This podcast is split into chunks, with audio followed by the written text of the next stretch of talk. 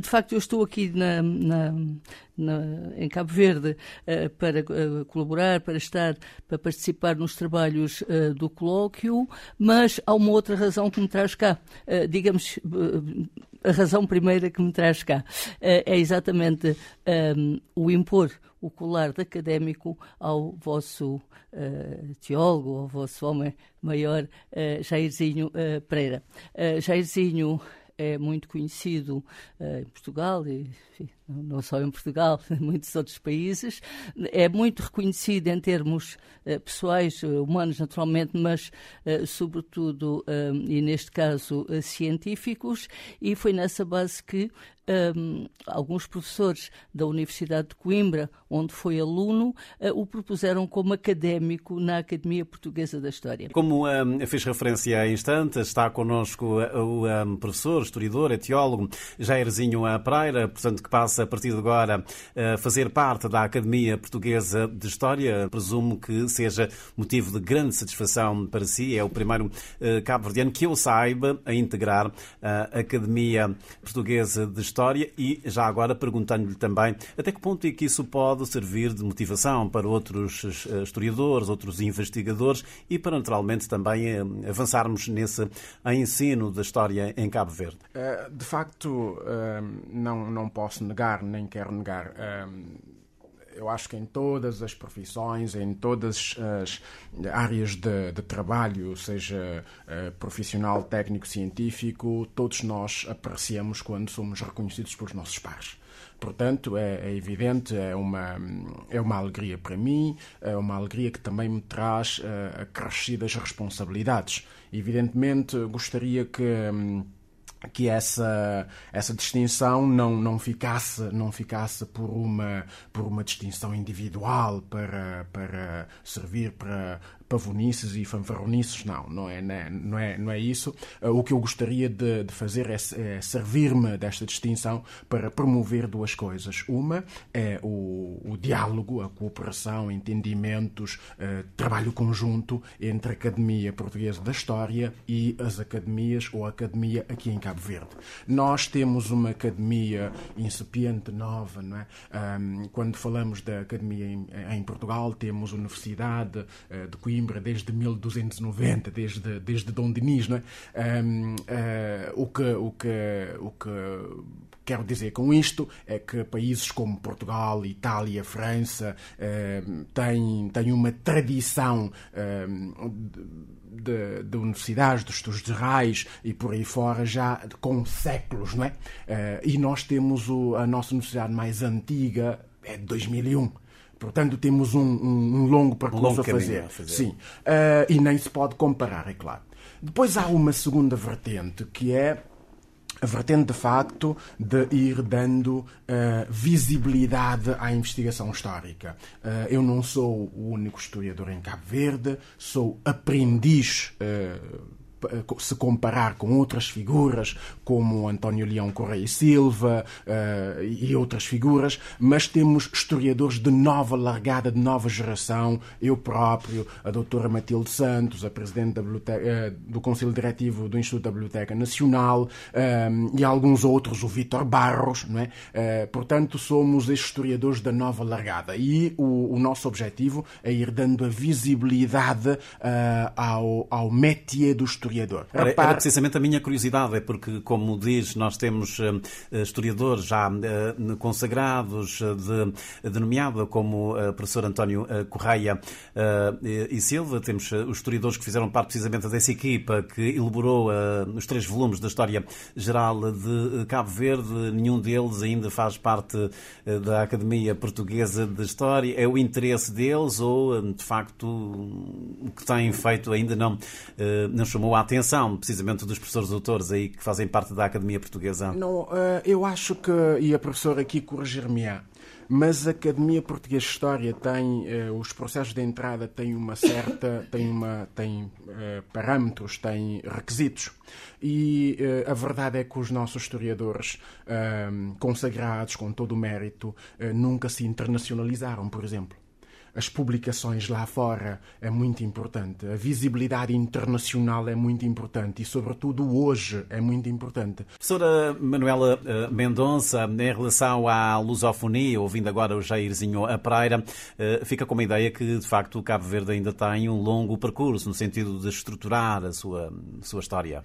Todos nós construímos a nossa história, não é? E realmente nós portugueses temos uma história de 800 anos, certo? Há outros que têm uma história uh, uh, mais, mais recente, mas não quer dizer que não esteja de facto a ser uh, construída. E o Jairzinho, naturalmente, contribui para essa, para essa construção. E ao ser reconhecido internacionalmente e também na Academia Portuguesa da História, está a trazer-nos uma imagem de Cabo Verde que só pode dignificar o próprio Cabo Verde. E, portanto, digamos que valorizar a própria história, a própria construção da história que se faz todos os dias. Mas voltando um bocadinho àquilo que, que ele estava a dizer e à Academia, eu queria esclarecer um aspecto é que a Academia tem números restritos. Uh, bom, isto é um bocadinho prosaico estar a dizer isto, mas a verdade é esta. Não é académico quem quer, uh, só é académico quem pode.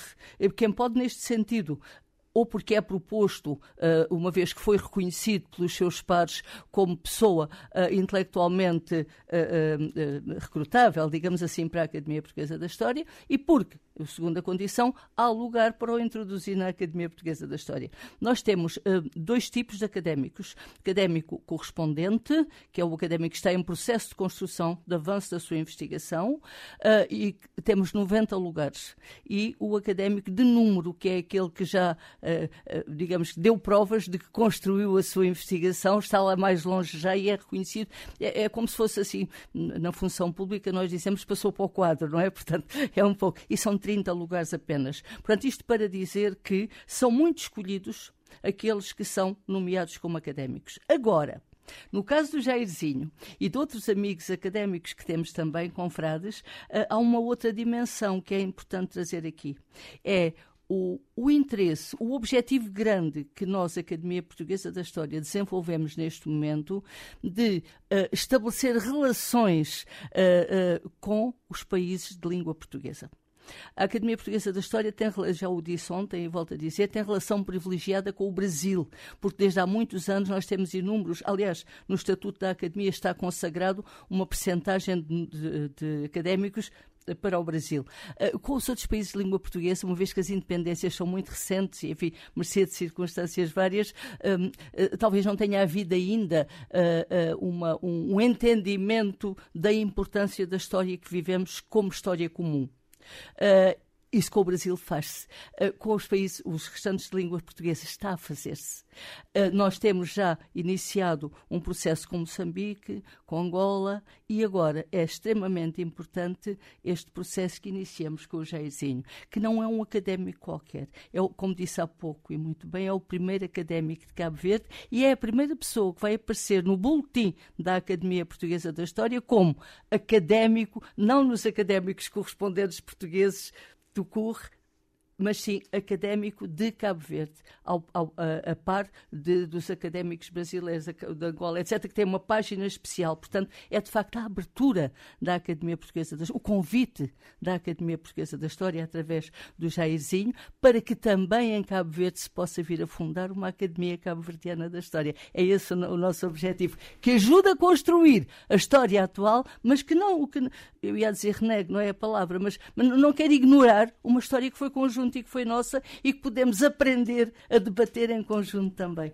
É um pouco esse. Muito bem, nós partilhamos então um bom troço da, da história uh, conjunta, sobretudo da história uh, colonial, e eu pergunto-lhe já agora a sua opinião, uma vez que uh, há dias houve um projeto do Bloco de Esquerda que queria abrir ou ter o acesso, digamos, dos arquivos históricos que estão, sobretudo, no Exército Português e que compreende esse período período, praticamente desde o início de, da luta colonial até, eh, até 70, 75, eh, sensivelmente, mas esse projeto foi recusado. Há algum motivo neste momento ainda para se manter, digamos, classificado todo esse arquivo referente, por exemplo, a uma parte importante da, da história eh, dos dois países, da, da, luta colonial? Dos dois, não, dos, dos países, digamos, dos PALOP, não é? Olha, eu fui uh, subdiretora-geral dos Arquivos Nacionais em Portugal durante seis anos, de 90 a 96. Esse foi o período em que nós fizemos a incorporação no Arquivo Nacional dos arquivos da PID, dos arquivos das ex-colónias e todos esses arquivos. E tivemos uma luta imensa. Uh, porquê? Porque todas as pessoas queriam ir ver os arquivos. E, de facto, a lei portuguesa não o permite. Portanto, os arquivos só podem ser abertos 75 anos depois de terem sido incorporados. Uh, uh, eu não sei, neste momento, quais foram as razões que foram dadas para, para, para a proposta ser chumbada, mas há uma que é Poderia única. abrir, reabrir algumas feridas da luta não, libertação. É dizer, a, lei, a lei portuguesa diz que os arquivos, estes ou outros quaisquer, desde que incorporados nos arquivos nacionais, só depois de 75 anos podem ser abertos ao público. Pode haver exceções, se se tratar de. E eu neste momento estou a falar de corpo, neste momento já não estou nos arquivos. Pode ter havido alguma alteração, mas eh, eu refiro aquilo que eu sei. Uh, uh, se, houver, por exemplo, o objetivo de ver uma figura uma, uma, pessoa. Aí, se a família o autorizar, poderá o arquivo ser aberto. Mas fora disso, a lei geral não permite que os arquivos sejam abertos antes de decorridos 75 anos. Logo, aquilo que eu penso que terá ocorrido agora, repito, não, não estou a falar de cor, mas aquilo que eu penso que terá sido apenas um registro do que diz a lei. Para ser de outra maneira, teria que ser alterada a Lei Geral dos Arquivos, que eu saiba não o foi ainda. Jairzinho, já agora aproveitando também essa deixa, de que forma é que a Academia Portuguesa de História pode ajudar-nos a, a, avançar mais no ensino da História? Eh, em instantes eu falava de, desse projeto da História Geral de Cabo Verde, parece-me que ficou sim, até sim. o século XIX, uh, não se avançou uh, muito. De que forma é que esse apoio ao nível da cooperação pode ajudar-nos de facto a, enfim, a aprofundar mais no conhecimento da história de Cabo Verde? Ora bem, reiterar aqui um, um ponto importante. A Academia Portuguesa da História tem uma vastíssima experiência na investigação, na edição de livros, de fontes, eh, mas eu acredito que o projeto eh, de, de estabelecimento de uma academia, do, das publicações da história geral ou da história de, de, Cabo Verde, seja no âmbito civil, seja eclesiástico, militar. Mesmo a história tem, local, como sim, fazia sim, ou, ou, local, ou local, tem de ser baseado em projetos endógenos. Agora, o que é que podemos fazer? Hoje não se faz investigação de peso sem partilhas de experiências, sem partilhas de conhecimento.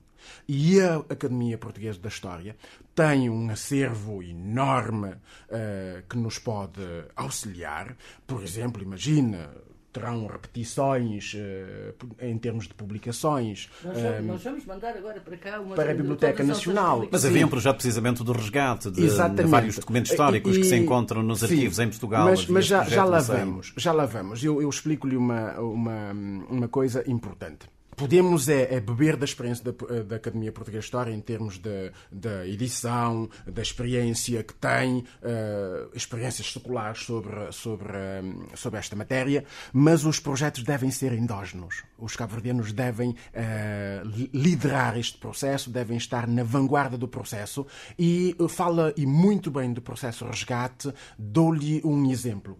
O Brasil uh, tratou deste processo resgate, resgatou quase toda a documentação nos arquivos públicos em Portugal, mas trata-se de um acordo diplomático com Portugal.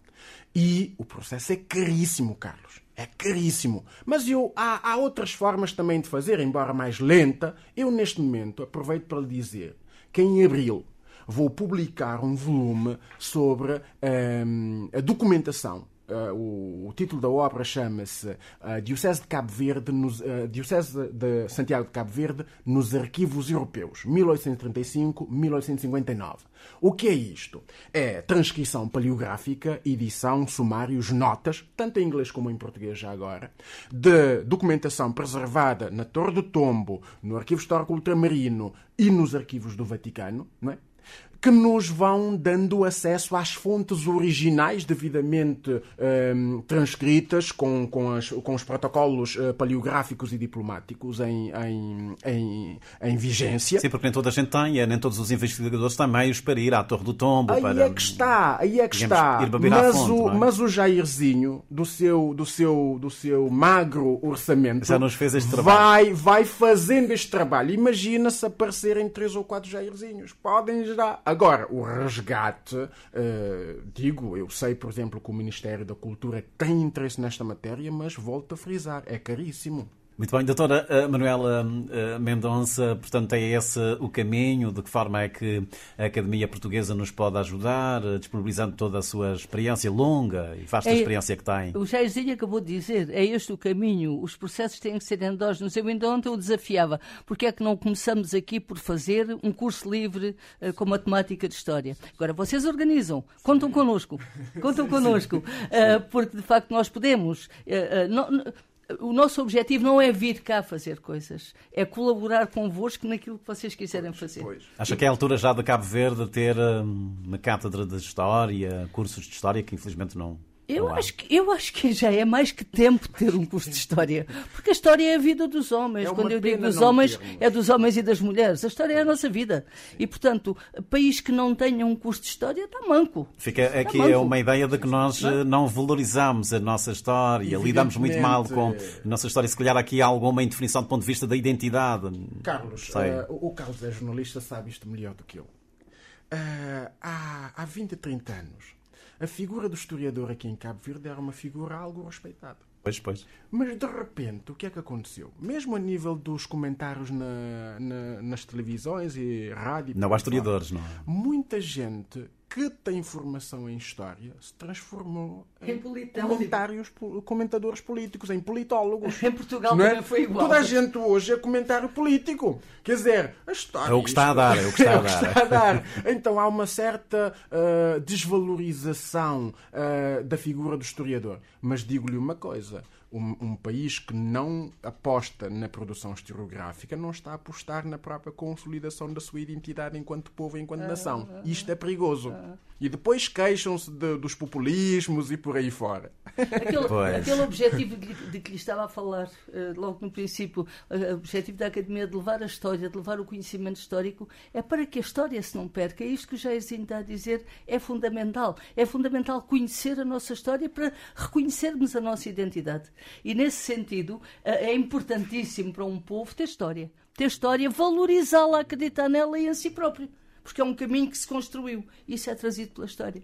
E nós falamos história também eh, em relação a uh, estátuas. Uh, há aqui uns tempos havia uma polémica, muita gente a dizer que se devia retirar uh, estátuas de personalidades que estiveram ligadas, por exemplo, à escravatura, à história colonial. Mesmo aqui em Cabo Verde nós ouvimos isso. Há algumas estátuas de figuras portuguesas que deviam ser retiradas. Como é que olham para. Também. Hoje em Portugal também aquela polémica em relação ao hino, se devia mudar o hino, tirando aquelas referências mais belicistas de canhões e de é. marchar, marchar.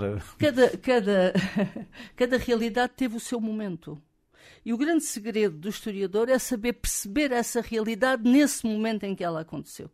Eu não posso ir analisar o que se. Sei no Nova Pereira foi, foi canonizado. E então há muita gente que diz assim: ah, andou a matar castelhanos e agora foram canonizá-lo. Mas ele tinha um objetivo, que era produzir a Guerra Santa. Era outra coisa, é entendível no século XV. Eu não posso tentar entendê-lo agora. Eu não posso julgá-lo eh, com a mentalidade de agora. Eu posso re reprovar que aquela tenha sido a mentalidade. Mas o que não posso é julgá-lo com a minha. Mas não fica algum ressentimento quando a gente olha para aquela figura? Eu entendo Entendo uh, esta revolta em torno de figuras uh, esclavagistas que estejam, por exemplo, no centro de uma cidade, entendo. Um, e, sobretudo, uh, entendo que as pessoas, em certos momentos de grande agitação, isto tudo começou com Black Lives Matter e com a, o assassinato do, do George Floyd. Um, e eu, por exemplo, digo-lhe, eu lá em casa, quando o George Floyd morreu, uh, foi assassinado, um, o meu filho fez-me uma pergunta: Papá, porquê que os uh, polícias matam homens pretos? O meu filho é filho, é meu filho, um preto, e a mãe é branca. Então eu senti-me, uh, pronto, eu senti-me, o que é que eu vou fazer? São daquelas perguntas complicadas. Complicadas. O que é que eu fiz? Eu levei o meu filho a um, a um, a um posto policial para falar com os polícias. Explicar que não é bem assim que nos Estados Unidos a situação é diferente, mas na Europa onde vivemos não é bem assim, e que há homens bons, uh, homens maus, uh, mulheres boas e más em toda a parte do mundo, em todos os setores. Agora, deixa-me deixa dizer uma coisa. Essa uh, história da destruição das estátuas aí é que não entendo. Sabe porquê? Porque, oh Carlos, a professora acabou agora de dizer a questão de enquadrar as mentalidades. Sabe uma coisa?